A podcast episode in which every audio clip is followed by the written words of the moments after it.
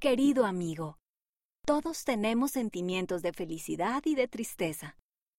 Además, todos tenemos preocupaciones. En las páginas 38 y 39 puedes aprender sobre cómo cuidar bien tu mente y tu cuerpo. También aprenderás qué es lo que puedes hacer si sientes ansiedad. Y en la página 36 puedes leer acerca de una niña que ayudó a alguien de su familia que estaba triste. Recuerda siempre lo importante que eres para el Padre Celestial y no olvides pedir ayuda cuando la necesites. Con amor, el amigo. Postdata. Escríbenos y cuéntanos sobre alguna ocasión en la que hayas ayudado a alguien que estuviera triste. Eres muy importante para nosotros.